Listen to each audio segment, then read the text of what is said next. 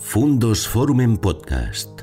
Historias y personajes que nos ayudan a comprender el mundo. Estamos eh, bueno, especialmente contentos por presentar a una persona muy querida por el museo, Casa Botines Gaudí, que lleva trabajando con nosotros eh, pues bastante tiempo y, que, bueno, que creo que, tenemos una relación eh, pues muy fructífera en ese sentido. Ella es Pilar Delgado Mesonero, es licenciada en Historia del Arte, eh, máster en Grow Hacking, en Comunicación y Negocio en Línea, especialista en Comunicación y Difusión de Museos, Estrategias Digitales y, Marketing Cultural. Y es la responsable de comunicación de la Casa Vicens Gaudí en Barcelona, que como saben es la primera casa que construyó Gaudí, que abrió en 2017, en noviembre, y que se ha convertido en tan solo cinco años pues, en uno de los referentes de, de la obra de Gaudí en Barcelona. Eh, bueno, Pilar ha trabajado además en empresas como Magma Cultura, la empresa líder en gestión cultural en Barcelona. Fue también responsable de comunicación en Casa Batlló, eh, uno de los edificios de Gaudí más importantes, y en ese sentido pues, tiene una experiencia profesional y académica sobradamente eh, demostrada, amplísima y, muy sólida, una trayectoria además profesional muy sólida en el mundo de, de Gaudí, de la comunicación relacionada con Gaudí de la difusión, del marketing y por lo tanto es una conocedora fantástica de todo lo que supone Gaudí, no solamente a nivel artístico, que también, sino también, eh, sobre todo, todo lo que supone Gaudí como el mundo Gaudí en general, la proyección de la marca Gaudí para el turismo, para la economía, para las redes sociales, Gaudí como una marca casi de identidad colectiva, no todo inconsciente como ciudadanos españoles, y por lo tanto creo que su conferencia pues, va a aportar una visión distinta en este curso que va a contribuir a enriquecerlo mucho. Con lo cual, pues gracias por haber venido desde Barcelona. Eh, además, eh, ya ha venido varias veces hasta aquí, hasta León, con lo cual, eh, gracias doblemente y espero que disfruten de su ponencia. Bueno, es, es un placer. gracias, Carlos, gracias, César, por la organización de este curso, la universidad.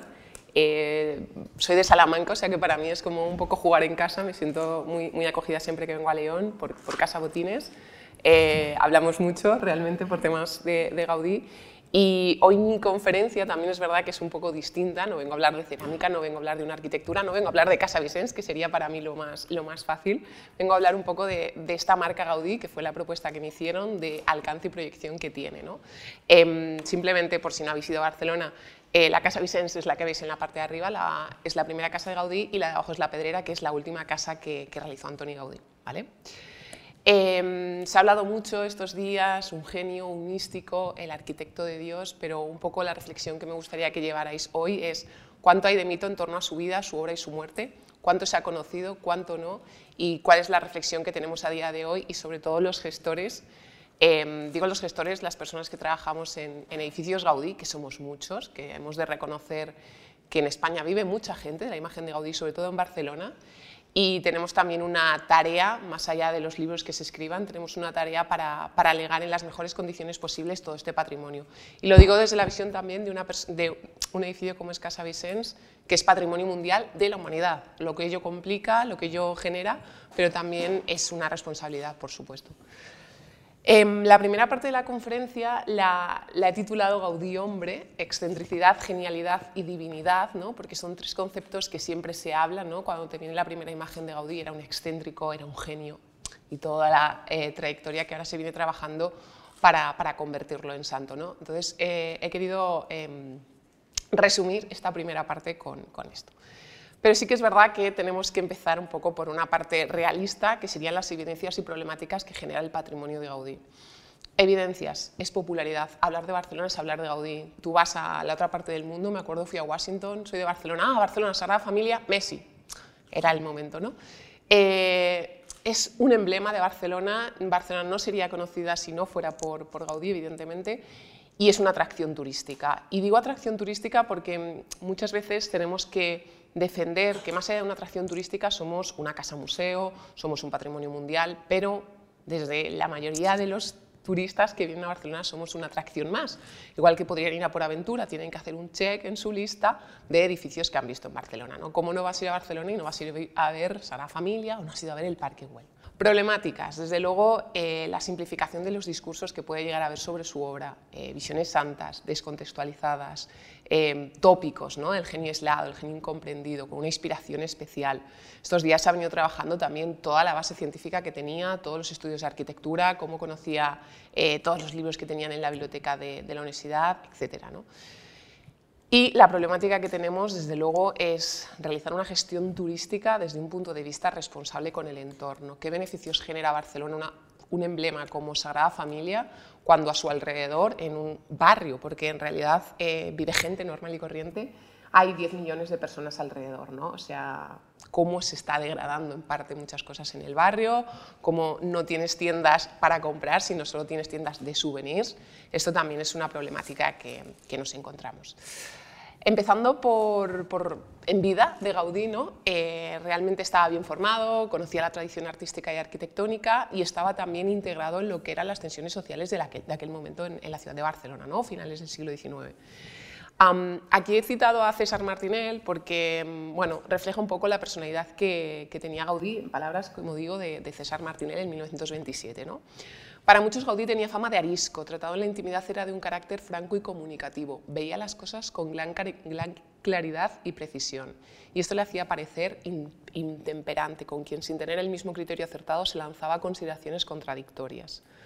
Una conversación de Gaudí, para quien quisiera aprovecharla, era una densa lección de la materia que trataba. Tenía de la vida una visión de totalidad y en cada caso, según el oyente, adaptaba sus palabras para que pudieran ser fácilmente comprendidas.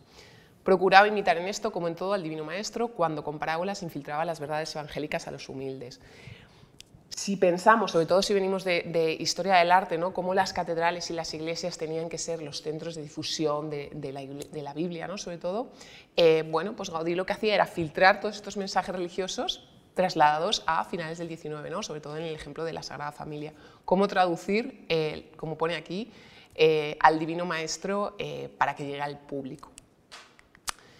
En vida, en vida se hizo una exposición. Estamos hablando de 1910, el Museo de Artes Decorativas de París le hizo una, exposición que tuvo unos 30.000 visitantes, eh, patrocinada por el propio mecenas de aquel momento, el famoso Conde Well. Tampoco hablaré mucho porque no es una persona que, yo conozca en, profundidad al, Conde Well, pero eh, entiendo que se ha mencionado, al final fue su gran mecenas y el que le dio un impulso enorme a toda su carrera. La exposición no se entendió del todo, eran formas estrambóticas que chocaron con el buen gusto francés de, finales del XIX. Aquí veis en la parte de abajo una fotografía de las que se expuso del Parque Güell, que luego estas fotografías afortunadamente se han podido ver recientemente, tanto en Barcelona como en Orsay. Eh, pero bueno, para que veáis cómo en vida, pues bueno, de, al menos desde París sí que se le hizo esta exposición. Llegó a su muerte en 1926, entierro apoteósico. Vale, al primer momento no se le reconoció, pero en cuanto se le reconoció fue un entierro apoteósico. Todo el mundo eh, al final conocía lo que se estaba haciendo en, Barcelona, en Paso de Gracia, Sagrada Familia. Esta es una imagen del entierro multitudinario que tuvo desde el centro, desde el Hospital de, la Santa Creu, pasando por la Catedral y yendo a Sagrada Familia. Hay un rato caminando. Y, y el entierro fue, bueno, la ciudad se volcó. ¿no? Aquí he citado un, pequeño fragmento de, la biografía que tiene Xavier Well, que es, bueno, es bastante reciente. Xavier Well es evidentemente descendiente del, conde Well. Y, cita, es a nivel ficción, ¿eh? no es tanto porque al final es, él, hace esta novela. ¿no?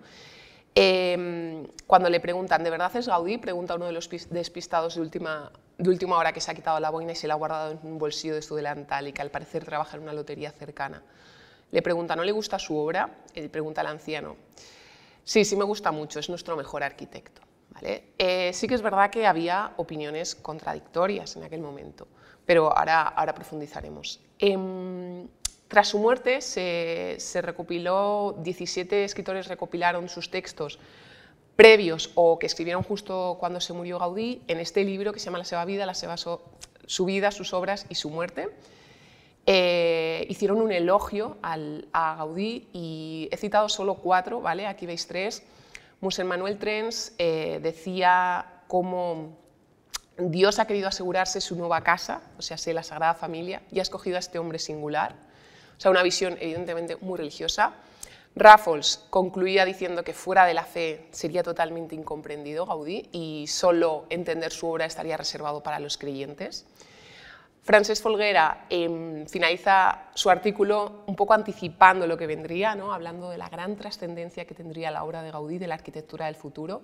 Aunque no tuviera seguidores inmediatos, sería merecedora de estudio y admiración de las generaciones venideras. Fue un poco visionario, pero sí que es verdad que evidentemente al final fue, así. Y el cuarto es José Pijuán. Esta persona eh, realizó junto con Bartolomé Cosío la, famosa Suma Artis, que todos los que hemos estudiado Historia del Arte pues, hemos consultado la Suma Artis. Y he citado dos extractos de este libro.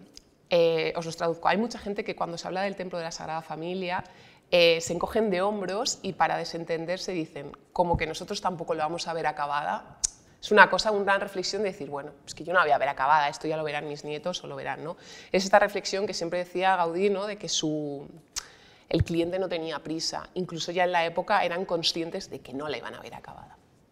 Y la segunda cita, eh, los que hoy piden ver este templo nuestro ya acabado, pecan contra la piedad, pecan contra esta piedad tradicional de nuestro pueblo, pecan contra Dios y contra los hombres, pecan de egoísmo, de vanidad y de poca caridad para las generaciones futuras intentar eh, creer o ver cómo sería la Sagrada Familia completada en aquel momento tampoco era, o sea, era un tema, pero decían que era como un pecado pensar cómo sería en un futuro esta, esta obra.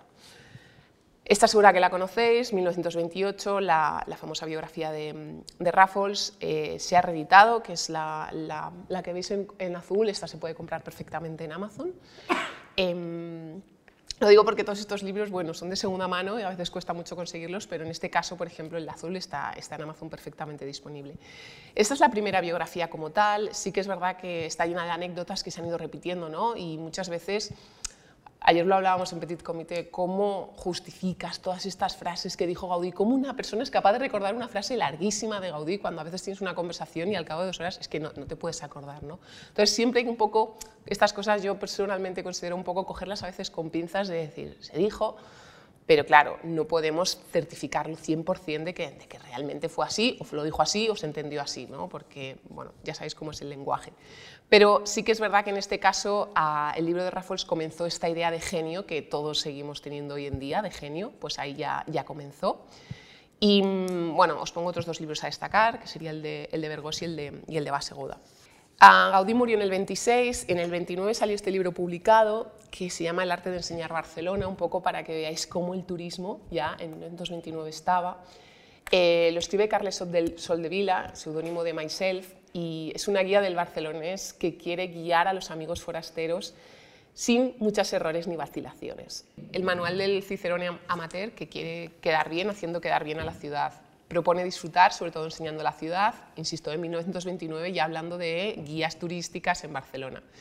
La Sagrada Familia no le gusta y las personas cultas de su tiempo tampoco. Es tolerada como atracción de turistas. Aquí he puesto algunos fragmentos de este libro y el primero pone, no permitéis que el Kaufmann, que son la familia berlinesa en la que se basa el libro, como que vienen a, verle a Barcelona, adquieran las primeras postales que les venga a ofrecer un vendedor ambulante e impertinente vale la pena acercarlos a cualquier almacén inmediato y comprar, triar un par de, un, par de docenas de postales firmadas por Serkovich o Sans Ricard. Es decir, ya estaba buscando esta calidad, eh, firmas de fotografía que tenían postales, bueno, pues como las que veis abajo, ¿no? que son de Ricard. Eh, no, ya se empezaba ¿no? a ver esta especie de souvenirs, de vendedores ambulantes que querían venderte cualquier cosa y ya esta persona les, en el libro sugiere ir a unos almacenes a comprar X postales. Y os pongo al lado, eh, imaginaros, ¿no? están en el Paseo de Gracia, al pasar por delante de la pedrera, sonreír con aire resignado y señalar. ¿Qué es eso? dirán los Kaufman. Eh, aún no lo sabemos muy bien les podemos decir. El edificio tiene más de 20 años de existencia, no obstante los barceloneses no acabamos de saber qué diablos es. Pero algún objeto tiene que tener, naturalmente está destinado a viviendas y vive gente, se alquilan pisos, quiero decir, realmente una casa de alquiler, pero lo es, es estrambótico.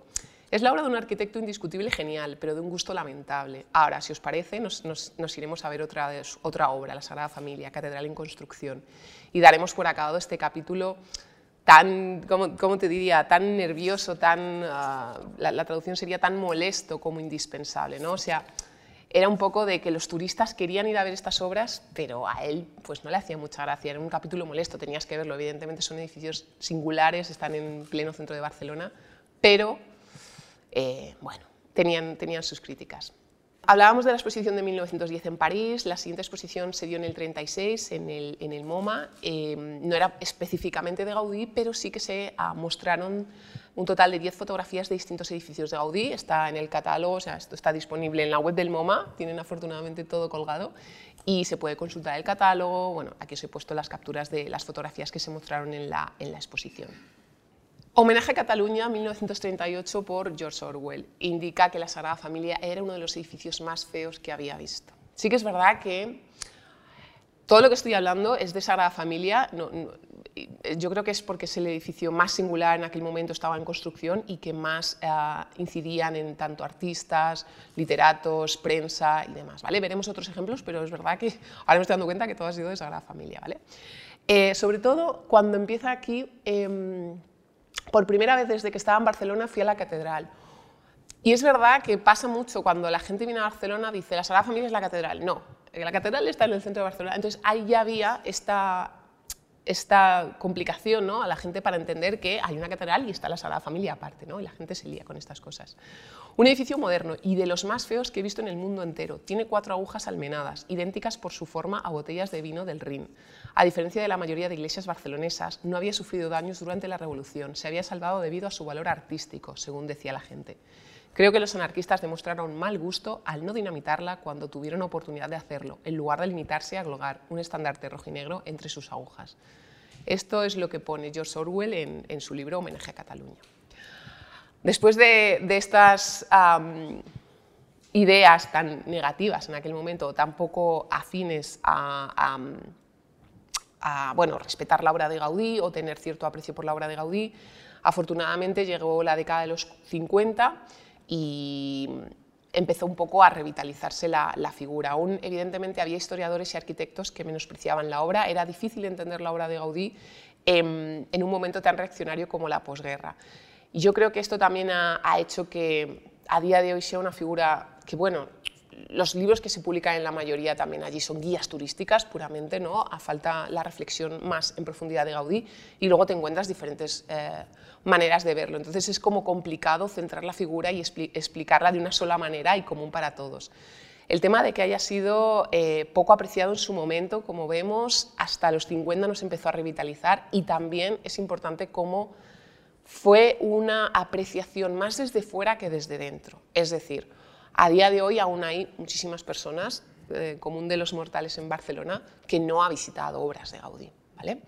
Eh, os parecerá un pecado, vosotros habéis ido a Barcelona y seguro que habéis ido a verlas, pero los propios de allí es lo típico de que lo tienes y, bueno, no ha sido. ¿no? Eh, lo digo porque aún a día de hoy sigue pasando. Es una especie de rechazo por, por, la cantidad turística que tienen estos edificios y es en cierta manera un rechazo. Es decir, es bonito, vale, ok, pero hay veces que tienes que evitar aceras porque están llenas de gente y tienes que ir por la otra. Entonces, como ciudadano, pues a veces te, lo complica. La década de los 58 momentos que, he considerado eh, relevantes y sobre todo positivos para mm, la revitalización de la figura de Gaudí. El primero sería en 1952, cuando se crea la Asociación Amix de Gaudí. Fue la primera recuperación pública eh, a, nivel, a nivel nacional. La segunda es la creación de Amigos de Gaudí en Japón, con Kenji Mai. La tercera sería la creación de la Cátedra, de la cátedra Gaudí en 1956, que es la imagen que veis al otro lado, pero en su momento, ¿eh? que eso ya no está así. De hecho, ahora recientemente ya se han habilitado la finca Güell y se puede visitar, pero en su momento, pues durante mucho tiempo, allí estuvo eh, Basegoda pues, eh, con la Cátedra Gaudí. ¿no? El siguiente sería la defensa de, Salvador Dalí en el contexto de las fiestas de la Merced en el mes de septiembre en el Parque Güell hizo una acción homenaje que reunió más de 5.000 personas para recaudar fondos para la Sagrada Familia. Dalí fue una de las primeras figuras internacionales que, ah, bueno, como sabéis, Dalí sobre todo tuvo mucha presencia internacional y fue de las primeras personas que defendió públicamente a Antoni Gaudí durante la conferencia, que fue también parte estrambótica, como os podéis imaginar. Leyó un discurso y pintó un gran lienzo en alquitrán eh, con el perfil de la Sagrada Familia que luego lo doblaron y al día siguiente pues, eh, se había perdido porque no, se podía, no se podía recuperar. La conferencia fue, fue muy conocida, fue difundida en varias emisoras barcelonesas, grabada por el Nodo, o sea, fue bastante emblemático este, este momento. Y una de las frases que dijo es, la arquitectura del porvenir será blanda y peluda. Blanda ya lo está siendo con Gaudí y peluda lo será por, por Dalí. Eh, el siguiente punto sería la exposición que se hizo en, el Salón del Tinel en Barcelona en 1956, promovido por los amigos de Gaudí. Este es un fragmento para que veáis cómo era la exposición, realmente es muy sencillita, porque si os hacéis una idea aquí del montaje, pues no, había muchísimas salas, era una, una, única sala con los plafones, algunos muebles, vemos aquí en primer plano, por ejemplo, la, silla costurera de la Batlló o el, el que está detrás, en fin, muy sencillita, pero bueno, ya era un primer momento en 1956 para, exponer públicamente la figura de Gaudí y darle un poco un homenaje al arquitecto de, la ciudad. Otros momentos que tuvo esta década fue la internalización llevada a cabo por, por José, Josep Louis Sert, siendo decano de la, de la, Universidad de Harvard. Dio a conocer Gaudí a través de los Photoscope, que son el libro que veis aquí con las chimeneas de la Casa Batlló, con fotografías de Gomis y Prats, es decir, uno de los dos fotógrafos más, más importantes de aquel momento, eh, y con prólogo de Le Corbusier. Por supuesto, la figura de Collins, que seguramente habrá salido ya en anteriores eh, conferencias. Él visitó Barcelona, vio la exposición que os comentaba del Salón del Tinel, eh, fue invitado por amigos de Gaudí, creó la asociación en Nueva York, recopiló publicaciones, quiso hacer el archivo también allí en Nueva York. Em, o sea, una figura muy capital para la internalización de la figura de Gaudí. Además, visitó Comillas, León y Astorga y en 1960 publicó su gran obra en inglés de Antoni Gaudí que es la que vemos en la, en la derecha. Y por último, el MoMA le hizo una exposición, la anterior que habíamos visto era, era eh, colectiva, digamos, esta era solo sobre, sobre Gaudí, en 1957, comisariada por, por Hitchcock, y tuvo mucho, mucho éxito también. Aquí os dejo una imagen de cómo era la exposición, ya bueno, había más maquetas, imagen del fondo de la Sagrada Familia, la pedrera, Em, incluso la nota de prensa, ¿no? que aquí bueno, he puesto un poco la, traducción de una de las partes de la nota de prensa. A, nosotros nos puede parecer, pero es que estaba escrita en, en máquina de escribir, ¿no? que también ahora pues, tiene su, su, su, gracia y su, bueno, su anhelo ¿no? a, a cómo se hacían antes las cosas.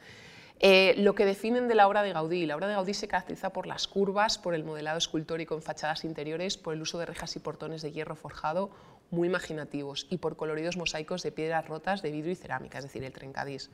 Usó piedra, escombros, ladrillo y yeso y trabajó con enorme atención a los métodos técnicos y estructurales.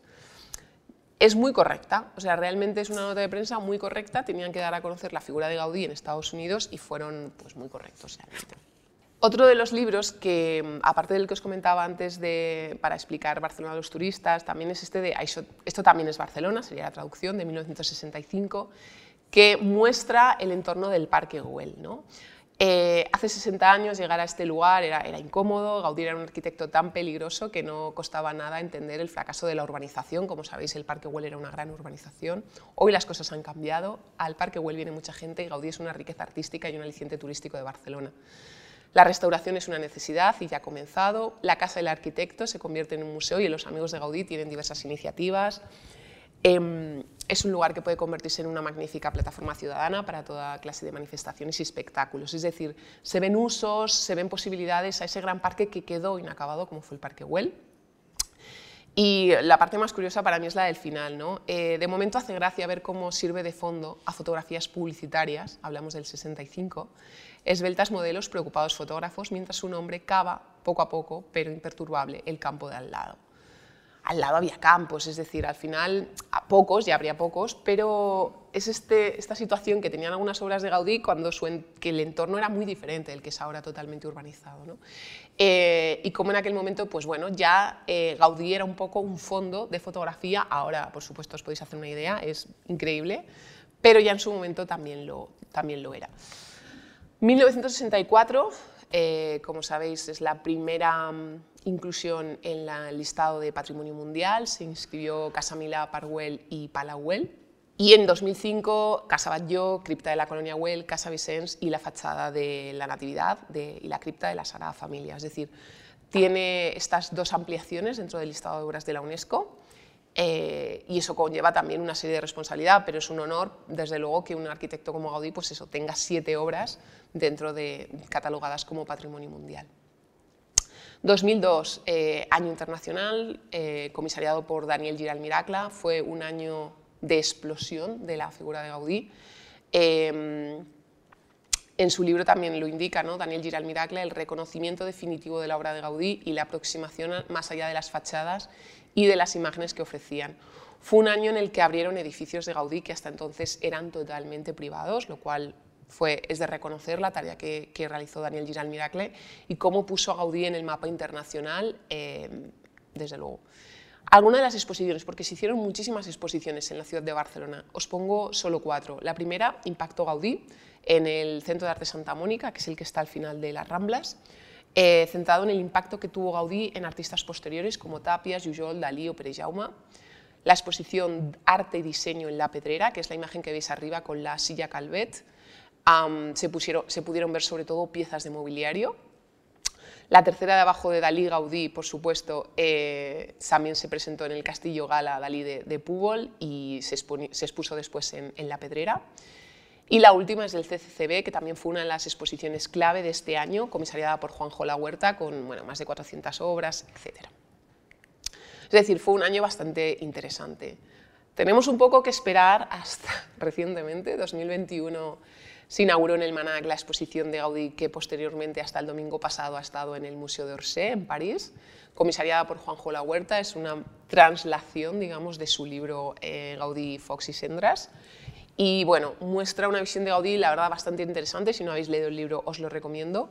Como un personaje político, pero sobre todo ligado a la Barcelona del momento y a la lucha de clases.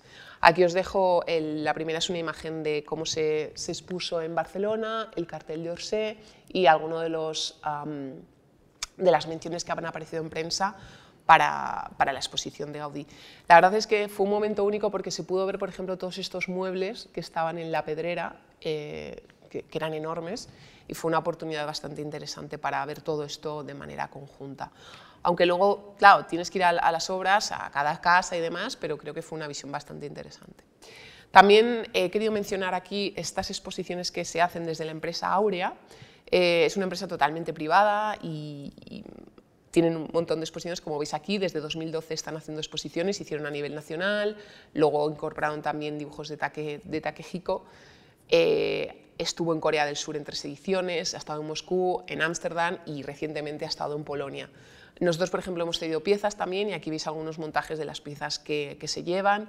Bueno, es una exposición que, como veis, desde luego tiene una visión muy internacional porque la mayoría de los lugares en los que se ha expuesto ha sido fuera, o sea que aunque no lo veamos en televisión española muchas de estas cosas, porque los medios muchas veces nos hacen eco, eh, sí que la figura de Gaudí se sigue mostrando a nivel internacional para un poco acabar esta, esta fase de, Gaudí hombre, ¿no? esta categoría que siempre decimos del arquitecto de Dios, la realidad es que poco se sabe de, su vida privada como tal, salvo que estuvo enamorado de una chica que se llamaba Pepeta Moreu, que rechazó a Gaudí. Eh, o sea que Gaudí bueno, tuvo también este, este amorío, digamos, aunque luego lo rechazaron. En 1992 se constituyó la Asociación de Probeatificación de Gaudí, con el objetivo de dar a conocer eh, el arquitecto que, que destinó gran parte de su vida a, Dios y algunas de sus acciones, que esta, esta postal de hecho la tienen justo cuando estás en el Museo de la Sagrada Familia, viendo la tumba de Gaudí desde arriba, eh, están estas, eh, estas estampitas en bastantes idiomas y de hecho yo luego las he visto en tiendas, o sea, en, webs de segunda mano que, venden cosas, o sea, que muy curioso porque la coges gratuitamente y luego hay gente que quiere hacer negocio con, con estas estampitas vendiéndolas. Pero bueno, es, el, es una de las acciones que realiza, ¿vale? Gaudí también fue objeto de memes, ahora que es tan común hacer memes de, todo el mundo, pues también fue objeto de memes y las revistas satíricas lo, mostraron. A mí es una parte que me parece súper interesante, porque fue objeto de sátira ya en su momento. ¿no? Nosotros ahora decimos, ¿cómo puede aguantar cierta persona que le estén criticando todo el día? Pues Gaudí lo tuvo que aguantar, porque las revistas satíricas lo hacían. Y estar en la revista satírica, al final era convertirte en un tema de opinión popular. O sea, estabas me, parece interesante ¿no? que se hablara de arquitectura como un tema normal y corriente. Ahora pues solemos hablar de otros temas, pero se hablaba de arquitectura y de cómo iba evolucionando la ciudad de una manera totalmente natural. A raíz del famoso concurso de edificios, que ayer por la tarde Carlos os explicaba también, eh, el, concurso se basaba en el que ya habían hecho en Bruselas y en París, y Gaudí ganó la primera edición con la Casa Calvet. Eh, el premio era comentado por todo el mundo y también la rivalidad en la manzana de la discordia con el edificio de Gaudí, de Puig Cadafal y de Domènech y Montaner. La pregunta pública era cuál te gusta más, como si las casas fueran cuadros en una exposición y tú dijeras, pues me gusta más la Batlló, la Pedrera o tal. O sea, imaginaros el, el, nivel al que llegó a ser Gaudí de popular en aquel momento. ¿no? Y también se aplicó, desde luego, la metáfora de la pastelería a la arquitectura, es decir, esta sensación de lujo burgués, eh, que vivió la industria a finales del siglo y Dalí incluso se refirió a la obra de, Gaudí como la, la patisserie Barcelona, ¿no? como esta arquitectura que no, está, no es totalmente recta, que está como moviéndose, sobre todo ¿no? con la Casa yo lo veremos, em, fue, objeto también de, esta metáfora de la, de la, pastelería y esta idea caníbal de la arquitectura modernista, ¿no? de la ciudad como mercancía, de la ciudad como consumo. Aquí os he puesto, em, que no sé si lo veis bien desde el fondo, pero bueno, es una, estaba en la revista Cucut, el, bueno, aquí tenéis la fecha. Eh, todo esto afortunadamente está colgado en internet, es, una, es un lujo. Todas las revistas satíricas de, que veremos están en internet y se pueden ver número a número. Entonces, 23 de marzo del 1910, revista Cucut, papá, papá, yo quiero una tarta tan grande como esta. ¿no? O sea, imaginaros ¿no? una gran tarta como la pedrera. Revista Cucut, aquí vemos una pareja, ah, no sé si aquí sí que no lo van a leer por el... Eh, esta pareja burguesa va caminando por Paseo de Gracia y ella dice, qué pena que no hayan podado también los árboles del otro lado, así se verían las casas, dice ella. Y el, oh, si precisamente es lo que conviene, que no se vean. O sea, como ella quiere verlo, pero él no quiere verlo, ¿vale? O sea, eh, el tema de los árboles también veremos que es bastante repetido, lo vemos aquí otra vez, esta es la casa Batlló, y el personaje dice, vaya, parece que eso de talar los árboles lo hagan expresamente para que ciertos arquitectos enseñen sus vergüenzas. Recientemente, cuando ha habido también incluso el mapping de la casa Batlló, se había visto que se habían cortado se habían podado bastante los árboles para que se pudiera ver el mapping, ¿no? Entonces, siempre hay una controversia con los árboles que están delante de la Sagrada Familia, hay gente que dice, me molestan para la foto. La revista La Esquilla de la Turracha, esta es súper conocida, eh, acerca también del concurso de fachadas, abajo pone, ¿quién os construye la casa? ¿Dumena, Gaudí o Puchicadafal? Aún no me he decidido, el que resulte premiado en el concurso. O sea, este tipo de preguntas a los burgueses, quién iba a construir y sobre todo la parte de abajo que veis, aquí son las casas que se perfilan, ¿no? casas sonrientes, esperando el premio, expectantes, cuando dan la nota de la condecoración y estas están súper tristes, ¿no? como si fuera la cara, están apenadas, ni un accessit nos han dado, ¿no? se están como tristes porque bueno, en aquel momento pues unas ganaban, pero este concurso realmente no, duró muchos, muchos años. Sí que algunos tienen la placa en la ciudad de Barcelona, por ejemplo en Casa Vicens no lo ganó Gaudí, lo ganó el segundo arquitecto en 1925, con la ampliación le dieron este, este premio de, de mejor edificio. Pero bueno, em, no, no, tenemos la placa, o sea que es curioso, pero hay edificios que no, o sea, las placas se han perdido, pero no, no tenemos la placa. También de la esquella de la Turracha. Em, la primera es la de la Sagrada Familia, como veis están viéndolo desde un balcón, y dicen, ya es extraño que no la quemaran, hablamos de 1937. Y dice el otro, oh, es que no estaba acabada. Claro, se pensaba que no, con, lo que había pasado en Barcelona se, caería, pero bueno, el otro decía, es que no estaba acabada y por eso quizás la respetaron. Y el otro que seguro, que habéis visto, ¿no? como, como un parking de Zeppelins, es súper conocido, este es de 1912. Revista Papitu, que también es toda de las revistas satíricas, ah, aquí vemos cómo está con un, con clérigo, bueno, con una persona de la, de la, iglesia, el arquitecto le dice, y arriba del todo una cruz, para que nuestro Señor proteja el edificio de los rayos. Y el rector le dice, sí, sí, muy bien, y sobre la cruz un pararrayos, ¿no cree? O sea, más allá de esto, seamos realistas y pongamos un poco de, lógica a la construcción.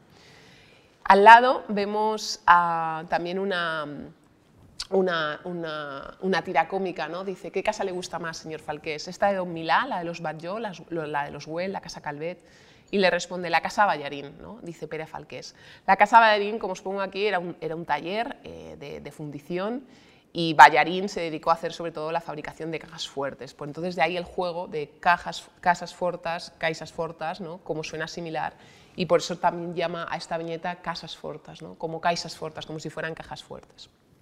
El diluvio también mostró la arquitectura del momento, fachadas vemos de nuevo con rasgos faciales, como si fuera un castillo encantado, una casita de chocolate, verdulería, aquí veis las zanahorias, o sea, bueno, era muy, satírico del momento, una arquitectura muy excéntrica y al lado veis la casa, de la casa Batlló, como la casa de los huesos, con las calaveras, o sea, bueno, muy, muy macabra, como ponían abajo la casa macabra del Paseo de Gracia. Hasta aquí el tema satírico. Eh, por supuesto, Gaudí ha estado en el cine. También hemos de tener en cuenta que claro, ¿qué edificios de Gaudí se han mostrado en el cine? Pues los más conocidos, los que más tiempo llevaban abiertos, en fin, edificios que hemos abierto recientemente y que eran sobre todo privados, pues no, no han aparecido tanto en, el séptimo arte. La primera sería la de Gaudí, de 1960, está en YouTube, si la queréis ver, o sea que aquí además también os he puesto la referencia, por si la queréis ver en Gaudí, tenéis tiempo y queréis dedicarle una hora y media a ver esta película, eh, pues la podéis ver, está en blanco y negro, la película fue galardonada a, título póstumo y, fue muy solicitada también para verse en el extranjero, pero bueno, creo que es interesante para ver sobre todo imágenes de aquel momento, ¿no? de los 60. También en el 74 hicieron a este título Antonio Gaudí una visión inacabada, interpretado por, bueno, por el famoso eh, actor José Luis López Vázquez. La película retrata las últimas 24 horas de Gaudí, pero por problemas con la productora es verdad que no se estrenó nunca, las cintas fueron embargadas incluso y se perdieron hasta que se encontraron en, 2000, en 2009. Vigas Luna también hizo una película llamada Angustia. Hizo una película, pero no tiene nada que ver con Gaudí, es decir, hizo una película que se llama Angustia eh, y hay fragmentos de obras de Gaudí. Arriba veis, eh, bueno, no, no, vosotros no lo veis, yo sí lo veo un poco, es eh, Casa Vicens y hubo un inicio alternativo con la Torre Bellesguard, que es la que veis, la que veis abajo. También en 1969 Manuel Huerga también hizo un falso documental, digamos, con recreaciones y actores del momento. Algunas son más fáciles de ver, otras es verdad que cuestan un poco más. Por supuesto, Pedrera fue clave para muchas películas, esta es una, ¿no? Eh, también con Jack Nicholson en la, en la azotea. Se dice, ¿no? tal bien es evidente que Casper, en este sentido el director, se inspiró en Casa Batlló para hacer, por ejemplo, pues las vidrieras que veis en la parte de arriba, las formas de la ventana, etc. O sea, y evidentemente aquí esto es una escena de la chica con la, con la lámpara que había en su momento en Casa Batlló, que ahora ya no está, y, y es la misma lámpara. Güell y Gaudí, un proyecto común, este estaba bastante enfocado en la relación que tenía con su, con su mecenas. Por supuesto, Vicky Cristina Barcelona, eh, creo que fue un gran éxito para la ciudad de Barcelona, te guste más o te guste menos Woody Allen, pero al final fue una atracción turística volver a ver eh, los sitios en los que se había grabado y bueno, pues ver a, ver a personajes, a celebrities ¿no? en, las obras de Gaudí. En la literatura actual, y he puesto una vida de ficción porque al final se, se habla mucho, se ha inventado también mucho, eh, no voy a hablar en biografías que he mencionado antes de Vergós, de Basegoda y demás, pero también en la literatura actual está siendo un icono. Vemos, por ejemplo, las obras de ficción que escribe esta persona que es vecina, que vive propiamente en la, en la Pedrera, tiene varias novelas. Y aquí os deja un fragmento. ¿no? La presencia constante de turistas es el precio que hay que pagar por vivir en un edificio patrimonio de la humanidad, pero ciertamente no hay nada perfecto y de hecho en el interior apenas se nota el ruido de los grupos. Es curioso porque, claro, debe ser. Yo cuando me acuerdo en, casa yo trabajaba y vivía una persona ah, es duro, vas a bajar la basura, vas a hacer cualquier cosa y tienes un montón de gente, ¿no? Y bajas por el mismo ascensor porque no hay otro y por la misma escalera porque no había otra.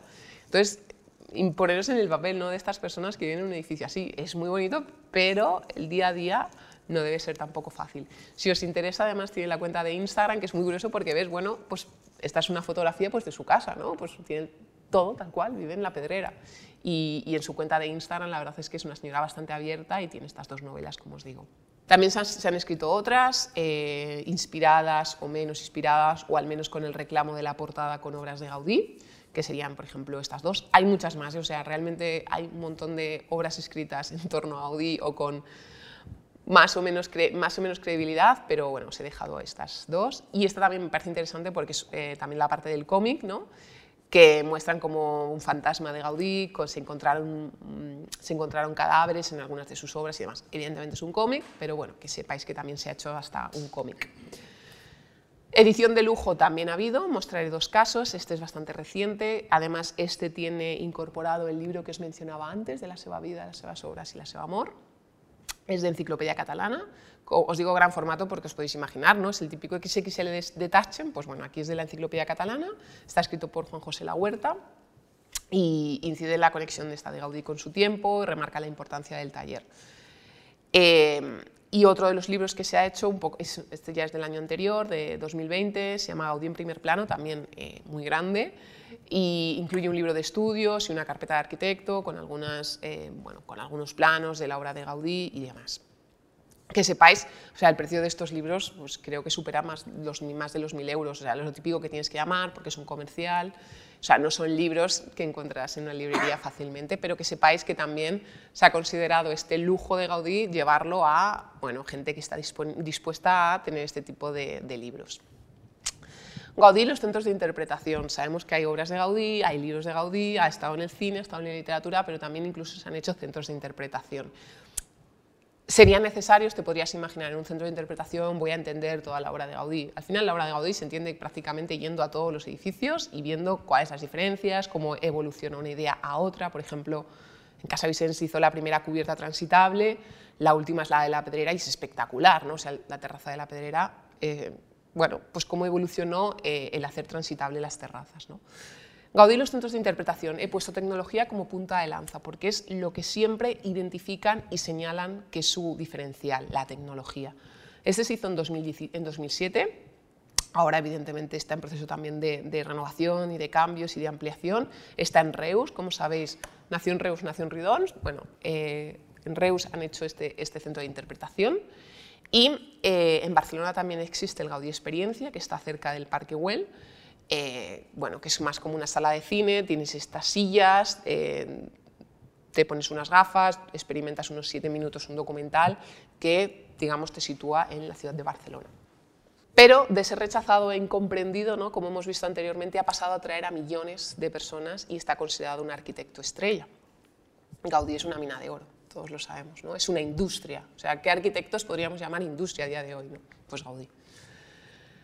Esta diapositiva es, me ha costado un trabajo, pero creo que es importante tenerla en cuenta para entender eh, lo que mueve Gaudí.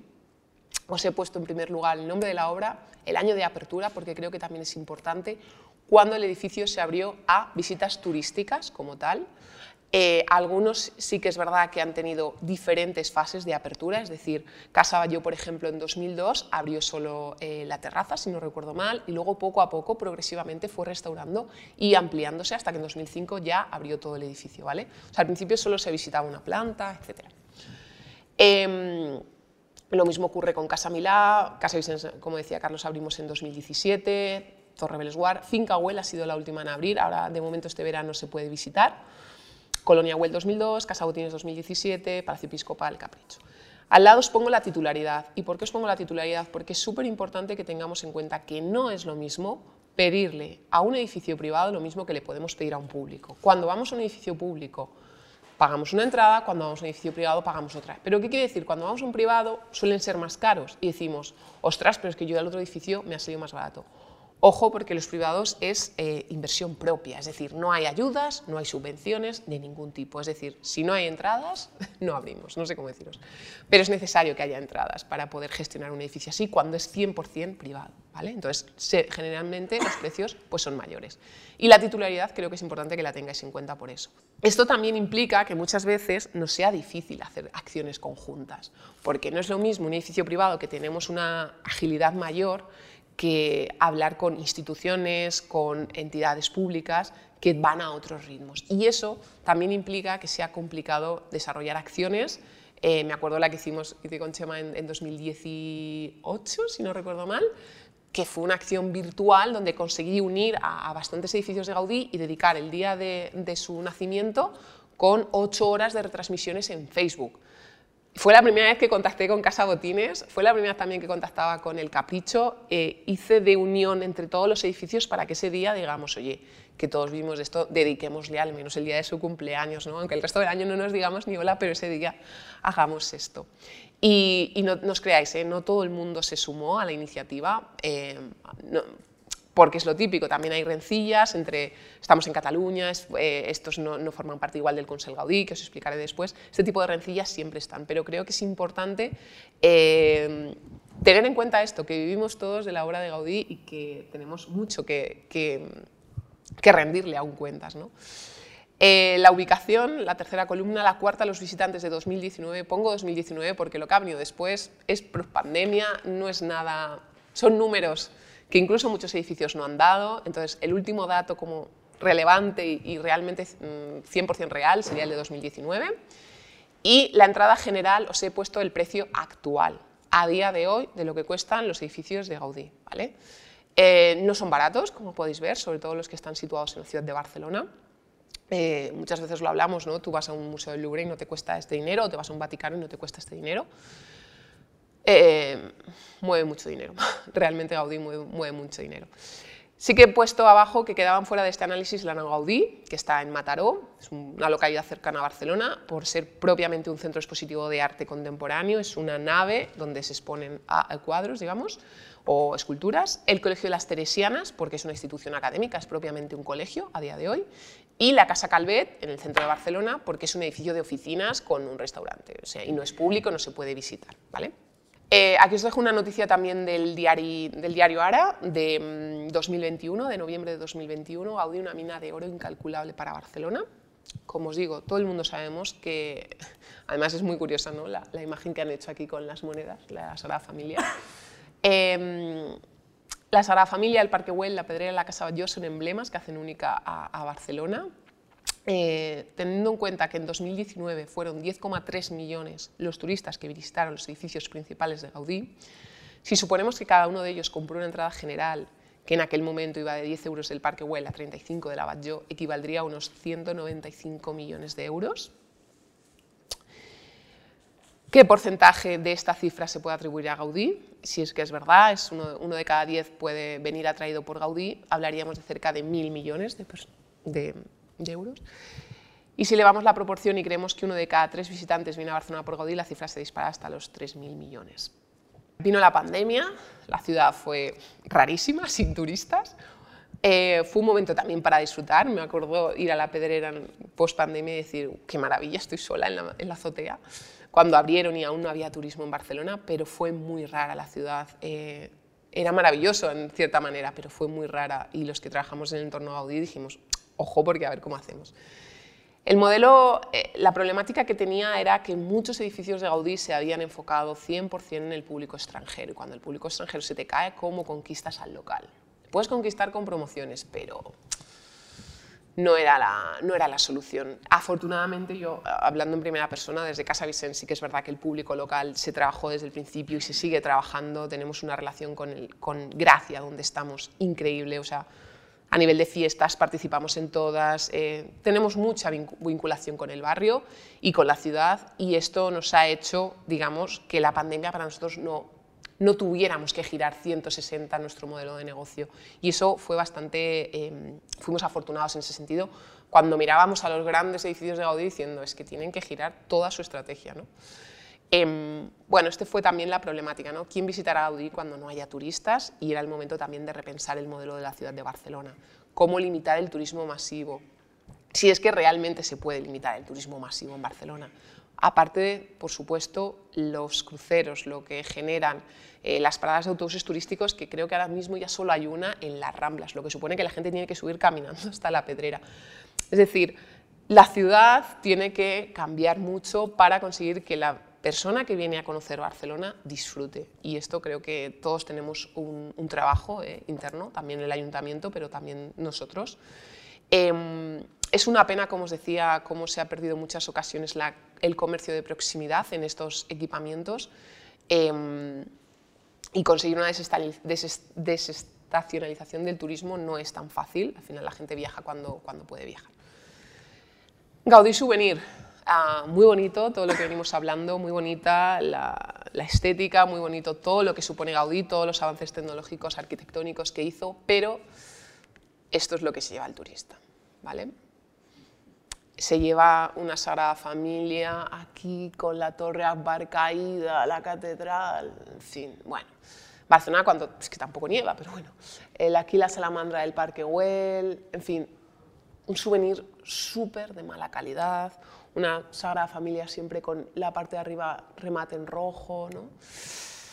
También se lleva la propiamente la Sagrada Familia, ¿eh? Jesús, María, José, se lleva propiamente la Sagrada Familia en Trencadís, bueno, se lleva estos edificios de cerámica fatalmente rematados, no sé si vienen de China o de dónde, pero son horribles. Estas fotos son de la semana pasada. Eh, se llevan la flamenca típica ¿no? de Barcelona, el flamenco típico de Barcelona en Trencadís, y se llevan esto, que esto es muy chino, es decir, como sabéis los chinos, pues el año del gallo, el año del cerdo, el año del buey, el año del gato, el año del conejo. pues oye, el bue- todo esto para que el chino diga, pues este año es el año del gallo, pues me llevo el gallo en Trencadís, ¿no? O sea, es todo, lo hibrido todo y me lo llevo y, y ese año tendré buena suerte. O sea, imaginaros hasta dónde está estudiando el- estudiado el merchandising en la ciudad postales, aquí realmente, bueno, tampoco es mucho más significativo, pero aquí sí que ah, nosotros como Casa Vicens, claro, llevamos apenas cinco años abiertos, aún no veo postales de Casa Vicens y, sé que es un trabajo, ¿eh? porque me acuerdo cuando yo entré en Casa Batlló en 2015 tampoco había tantas postales de Casa Batlló y, y ahora es un icono en todos los sitios está Casa Batlló. Entonces es un trabajo de, bueno, ir poco a poco, ya el día que, el otro día nos enviaron una foto de imanes en el aeropuerto de Casa Vicens y dije, bueno, ya vamos consiguiendo algo. Estaban horribles, eran horribles, pero bueno, poco a poco vamos consiguiendo cosas. ¿no? Por supuesto, libros, libros en todos los idiomas que os podéis imaginar. Eh, la gente muchas veces vas a otras ciudades y te lo encuentras como mucho en inglés. En Barcelona, la audioguía de Casa Vicens está en 15 idiomas. O sea, y siempre te piden más, te- te- quiero el polaco, bueno, pero también pensemos cuánta gente viene en polaco, ¿no? O sea, el turista en Barcelona es muy, muy, muy exigente. Quiere que todo esté en su idioma, quiere que todo el mundo le hable, se, habla ucraniano, por ejemplo, hemos puesto la audioguía hace poco y ya han venido varios ucranianos felicitándome porque teníamos la audioguía en ucraniano y dices, no sé, o sea, son, son cosas que nunca te esperas y aquí veis, ¿no? Pues la cantidad de libros y de idiomas que tiene, por ejemplo, el- el libro de la Sagrada Familia. Por supuesto, también tiene fake news y atribuciones, Gaudí tiene de todo. Eh, aquí se atribuyó, eh, en 2016 se atribuyó esta capilla en una iglesia de, de Gracia.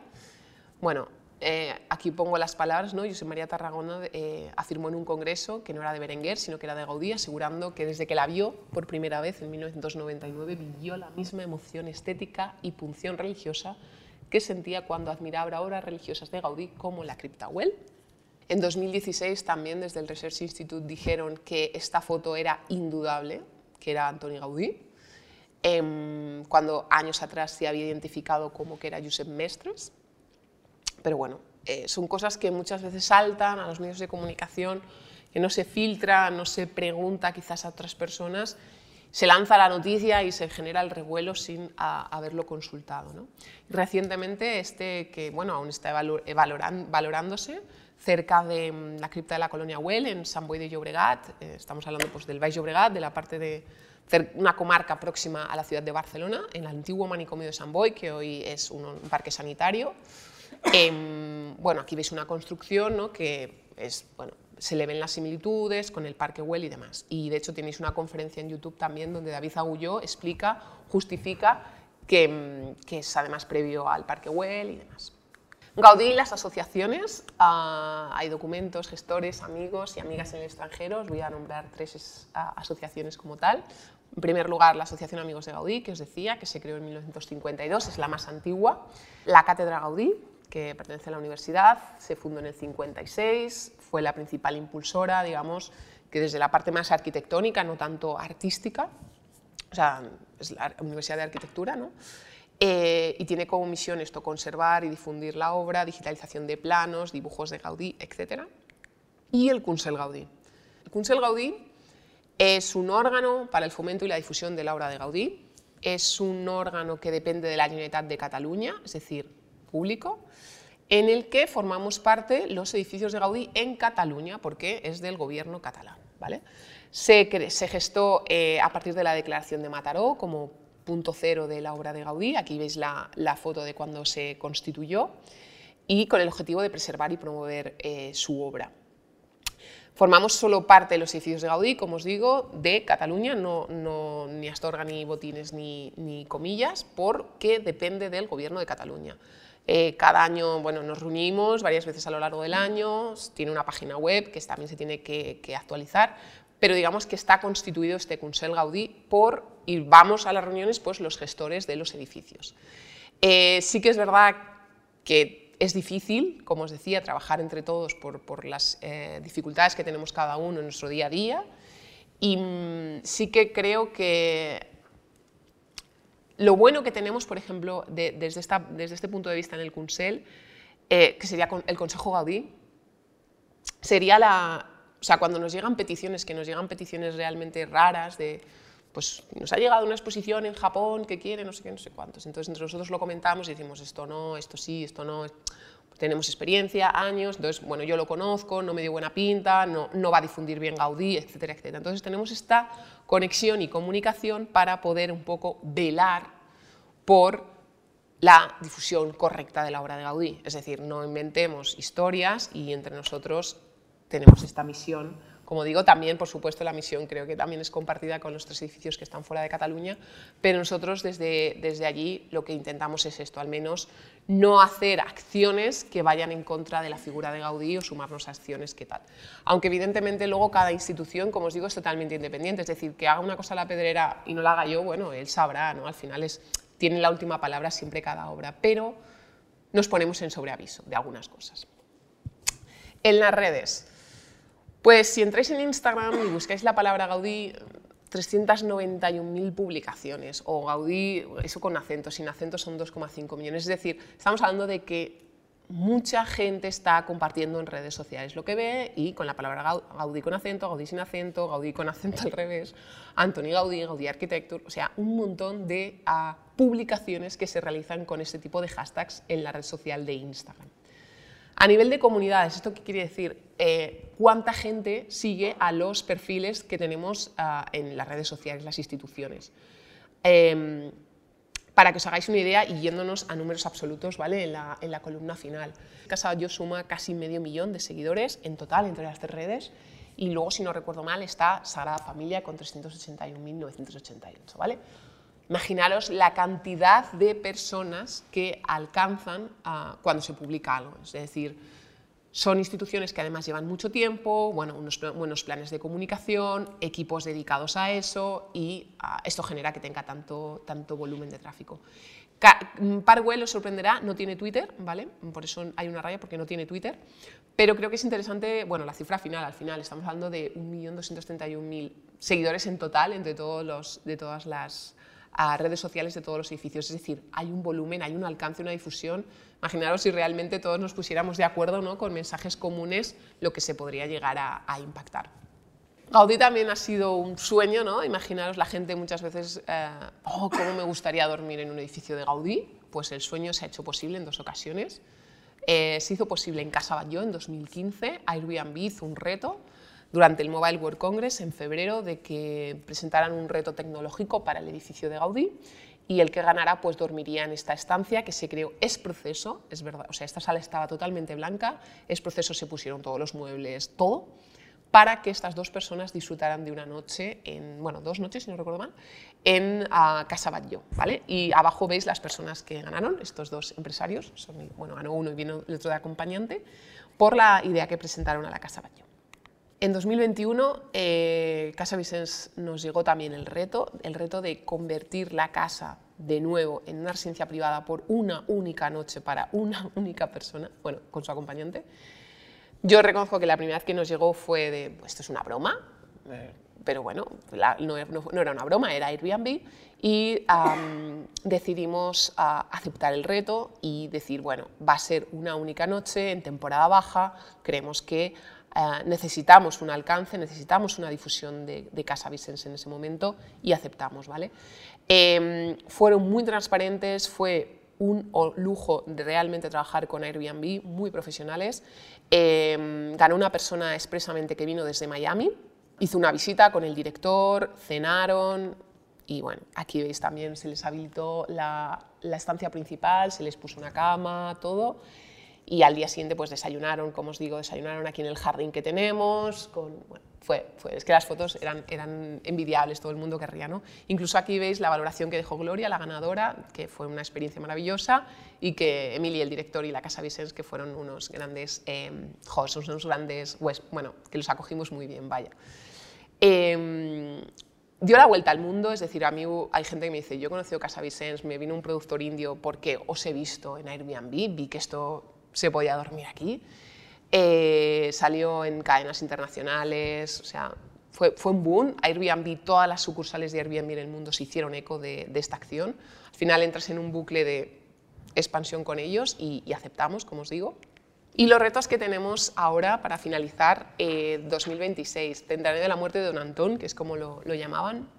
Como sabéis, en pues apenas en cuatro años tenemos un centenario, eh, ya vamos tarde, realmente. Eh, y para eso tengamos en cuenta esta noticia que salió hace un par de días. ¿no? El emblemático monumento, la Sagrada Familia, ha tenido un 20% menos de visitantes que en 2019, que es cuando recibió 4,7 turistas, 4,7 millones. El Parque Güell ha destinado 15 millones para reducir el alto número de visitantes, de 9 millones a 4,5 millones.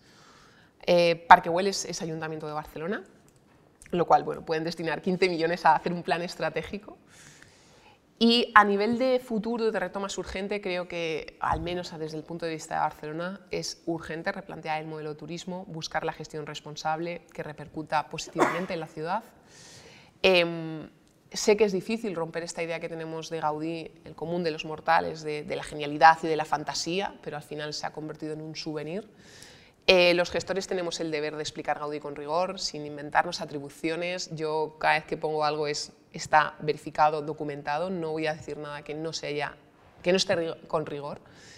Em, y esto es un problema también porque a veces se quiere no tener rigor para atraer más y poner espectáculos en las obras de Gaudí. Creo que al final lo importante es ver la obra de Gaudí tal cual el arquitecto la concibió.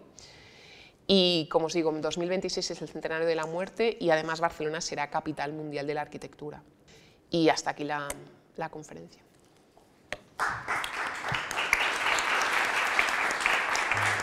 Gracias por escuchar Fundos Forum en podcast. Tenemos muchas más historias y personajes que descubrir juntos.